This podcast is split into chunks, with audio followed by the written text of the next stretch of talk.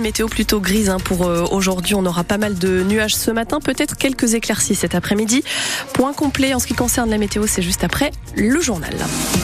Avec vous François Petit Demange, bonjour. Bonjour Anne, bonjour tout le monde. Le refuge Oléronais n'arrive plus à faire face euh, à l'afflux de chiens abandonnés. Oui, le refuge pour chiens situé à Saint-Georges d'Oléron est totalement saturé.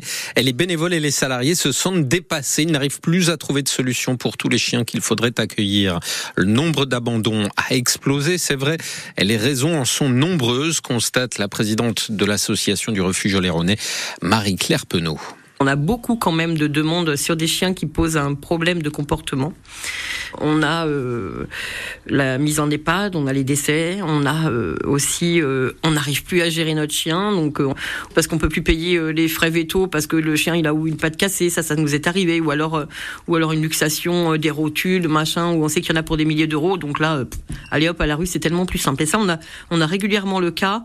Alors on a les abandons, on a les maltraitances puisque je suis enquêtrice Fondation Brigitte Bardot, 30 millions d'amis et assistance aux animaux. Actuellement, c'est juste le débordement total. Marie-Claire Penaud, présidente de l'association du refuge Léroné à Saint-Georges, au micro France Bleu de Sophia Berada, dossier à retrouver sur francebleu.fr et sur notre application ici. Vous pourrez notamment savoir comment venir en aide au refuge Léronais par des dons, du bénévolat ou des adoptions par exemple. L'enquête continue après l'incendie mortel de samedi matin au château d'Oléron. L'autopsie ordonnée par le parquet de La Rochelle aura lieu cette semaine. Les premiers témoins, habitants de l'immeuble, familles ont commencé à être auditionnés. Un expert va aussi devoir déterminer les causes de l'incendie. Un homme de 44 ans est mort dans ce sinistre tôt samedi matin au château d'Oléron. 12 autres personnes ont été prises en charge par les secours, intoxiquées notamment par les fumées. Une grève SNCF s'achève, une autre se profile déjà. le trafic des trains euh, revient à la normale ce matin, même s'il restait euh, quelques perturbations avant 8 heures. Par exemple, le TGV Bordeaux-Angoulême-Lille de 6h30 a été supprimé. Et après la grève des contrôleurs ce week-end, les aiguilleurs SNCF sont à leur tour appelés à cesser le travail le week-end prochain toujours en pleine vacances scolaires. Sudrail a déposé un préavis de vendredi 11h à samedi 23h. Le syndicat demande pour les aiguilleurs aussi des recrutements et des augmentations de salaire. Il assure que des trains sont régulièrement supprimés à cause du manque d'aiguilleurs en France. 10 milliards d'euros d'économie immédiate pour l'État, c'est la conséquence des prévisions de croissance en baisse pour 2024, 1% contre 1,4% prévu dans le budget initial. Le ministre de l'économie Bruno Le Maire a donc annoncé hier soir ces 10 milliards d'économies dont la moitié viendra des dépenses de fonctionnement des ministères, les dépenses en énergie, en immobilier, les achats. Le gouvernement va aussi économiser un milliard sur ma prime rénov, un autre sur l'aide au développement des pays pauvres. En revanche, il n'y aura pas de hausse d'impôts et les collectivités locales et la sécurité sociale seront épargnées. Il va falloir faire des travaux sur la Vélodyssée à Saint-Palais-sur-Mer, près de Royan. La fameuse route cyclable qui va d'Andaille à Roscoff en sillonnant le littoral de Charente-Maritime s'est effondrée au niveau de la forêt des Combos, victime des grandes marées il semaine après les tempêtes de l'hiver.